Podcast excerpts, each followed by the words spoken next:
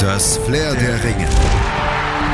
Der Podcast rund um die Olympischen Spiele auf meinsportpodcast.de. Olympedia. Die akustische Enzyklopädie der Olympischen Spiele auf meinsportpodcast.de. Rugby. Um gleich zu Beginn mit einem gängigen Vorurteil aufzuräumen, nein, Rugby ist nicht gefährlicher als vergleichbare andere Kontaktsportarten, sogar ganz im Gegenteil. Untersuchungen haben nämlich ergeben, dass die Verletzungsgefahr beim Rugby sogar deutlich unter der beim Handball oder Fußball liegt.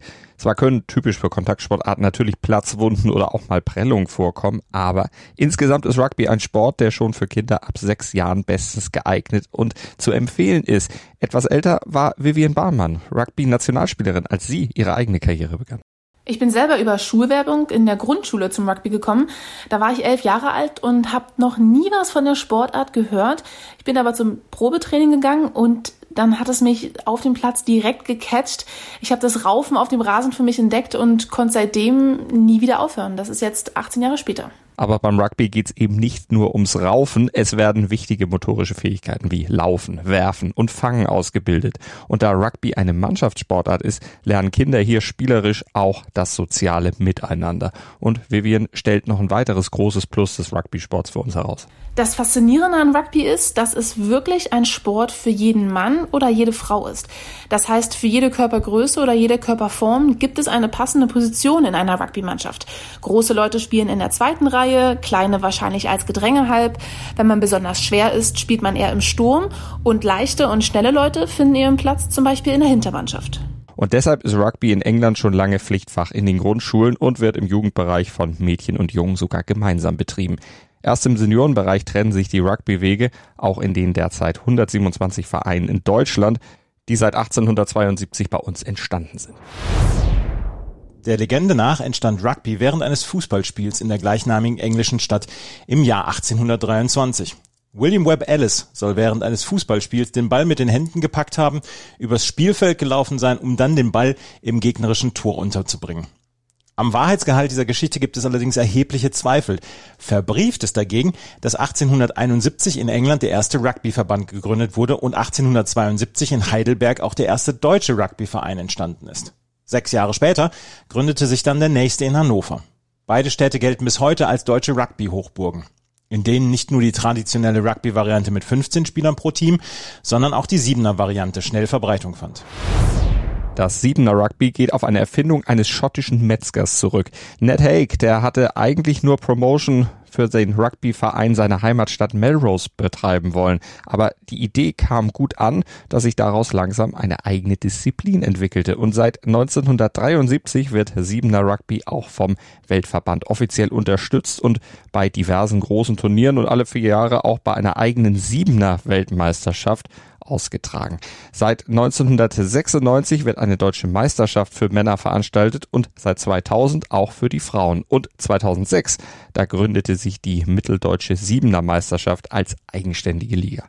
Und das Ganze läuft natürlich nach festen Regeln ab, die beim Siebener Rugby im Großen und Ganzen ja, den Regeln des 15er Rugbys entsprechen, mit vielleicht kleineren Abweichungen, vor allem in der Spielzeit. Denn eine Partie im 7er Rugby dauert zweimal sieben Minuten. Und eine Ausnahme macht das Finale eines jeden Turniers, das wird nämlich über zweimal zehn Minuten ausgetragen. Und sonst? Ein Rugbyfeld ist etwa 100 Meter lang und 70 Meter breit. An beiden Enden des Spielfeldes befindet sich das Mahlfeld. Ziel ist es, den Ball in dieses Mahlfeld zu legen. Dabei müssen einige Grundregeln beachtet werden. So darf der Ball nur nach vorne getragen, aber nicht geworfen werden. Pässe sind lediglich zu den hinter dem Ball führenden Spieler postierten Mitspielern erlaubt. Allerdings darf der Ball mit dem Fuß nach vorne getreten werden. Per Kick darf sich der Spieler aber nur selbst oder jemanden, der beim Tritt hinter ihm postiert war und nach vorne gestürmt ist, anspielen. Für die verteidigende Mannschaft gilt, es darf nur der Ballträger angegriffen werden. Und zwar nur von der Schulter abwärts. Wird der Ballträger getackelt, muss er den Ball am Boden sofort freigeben darf ihn aber noch blockieren. Und auch der Tackler muss sich vom Ball entfernen. Kickt oder passt ein Team den Ball ins Aus, erhält der Gegner einen sogenannten Gasseneinwurf. Jeweils drei Akteure pro Team stehen sich gegenüber. Der Ball wird in die Mitte dieser Gasse geworfen. Eine weitere Standardsituation ist das Gedränge, das bei kleineren Fouls oder technischen Fehlern vom Schiedsrichter angeordnet wird. Hierbei sind ebenfalls drei Spieler pro Team involviert. Diese verhaken sich ineinander. In dieses Gedränge wird der Ball eingerollt, wobei die einrollende Mannschaft aufgrund der Positionierung der Spieler eine sehr viel höhere Chance hat, den Ball dann zu erobern. Gelingt es einer Mannschaft, den Ball regelgerecht ins Mahlfeld zu bringen, wird sie mit fünf Punkten belohnt und bekommt zusätzlich die Möglichkeit einer Erhöhung. Dazu muss die Mannschaft versuchen, den Ball von einem beliebigen Punkt im Spielfeld parallel zur Seitenlinie per Kick, im Siebener Rugby per Dropkick, über die Querlatte des haarförmigen Tores zu schießen. Im Erfolgsfall gibt es dafür zwei weitere Punkte. Drei Punkte gibt es bei erfolgreichen Straftritten, die auch per Dropkick ausgeführt werden. Der Weg des Rugby zu Olympia war allerdings ein bisschen steinig. In der 15er Variante war Rugby zuletzt 1924 in Paris bei Olympia Teil des Programms gewesen und der Weltverband hatte lange vergeblich beim IOC versucht, seine 7er Variante zu platzieren. Aber 2005, da wurde ein entsprechender Antrag abgelehnt. Der damalige Schweizer Vertreter des IOC, Dennis Oswald, der irritierte vor der Entscheidung mit der Aussage, dass das 7er Rugby eine Art Witz darstelle. Doch im August 2009 kam dann der Sinneswandel auch im IOC und das Siebener Rugby wurde in den Kreis der olympischen Sportarten gehievt und kam 2016 in Rio dann erstmals zum Einsatz. Für Vivian Ballmann und alle, die die Sportart lieben, natürlich ein ganz besonderes Ereignis. Also das wichtigste Sportereignis im Siebener Rugby sind auf jeden Fall die Olympischen Spiele 2016, denn Siebener Rugby wurde damals äh, zum ersten Mal wieder in die Olympischen Spiele mit aufgenommen. Das letzte Mal war Rugby olympisch ähm, in den Jahren zwischen 1900 und 1924. Also das ist ewig lange her. Das war damals auch das 15er Rugby und Frauen durften damals auch noch nicht spielen. Und als dann vor ein paar Jahren bekannt wurde, dass Rugby wieder olympisch wird, war das für die ganze Rugby-Welt äh, einfach ein Riesenereignis, ein extrem krasse News. Und ähm, für uns ist es auf jeden Fall eines der absolut wichtigsten Ereignisse in unserer Sportart. Und ein ganz besonderes Ereignis war es auch für die Fidschi-Inseln, denn deren Männerteam gewann Gold im Finale gegen Großbritannien und holte damit die erste olympische Medaille des Landes überhaupt. Und bei den Frauen gewann Australien nach einem Finalsieg gegen Neuseeland. Angeführt übrigens von Vivian Ballmanns absoluter Lieblingsspielerin. Ja, eine meiner absoluten Lieblingsspielerinnen ist die australische Nationalspielerin Charlotte Keslick die Professionalität, mit der sie den Sport macht, ist etwas, was mich extrem beeindruckt. Und ich glaube, ich habe noch nie ein Spiel von ihr gesehen, in dem sie nicht wirklich bis zur allerletzten Sekunde 1000 Prozent gibt. Aufgeben ist absolut keine Option für sie. Und ich finde, das ist auch etwas, was für die ganze SIMA australische Nationalmannschaft spricht oder was die ganze komplette Nationalmannschaft verkörpert. Und so haben sie im Endeffekt auch die Goldmedaille bei den vergangenen Olympischen Spielen 2016 in Rio geholt. Deutschland hat seit Ende der 1980er Jahre eigene Rugby-Nationalteams. Doch weder die Männer noch die Frauen haben es bisher geschafft, sich für WM oder Olympia zu qualifizieren. Aber die aktuelle Entwicklung im Siebener Rugby in Deutschland ist positiv. 2019 feierte die deutsche Männermannschaft den Sieg bei der Europameisterschaft. Mit Sicherheit ein Erfolg der größeren Förderung, seit Siebener Rugby olympisch wurde.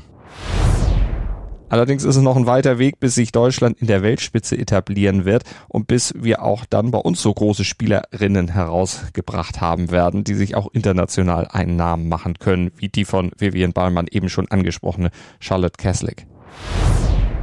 Und jetzt hat Vivian Ballmann noch einen dringenden Appell für euch, einen ganz wichtigen Rat. Geht mal zu einem Rugbyverein in eurer Nähe, guckt euch da mal ein Spiel ein und auch wenn ihr dort alleine hingehen solltet, verspreche ich euch, dass ihr danach wahrscheinlich um zehn Freunde reicher seid.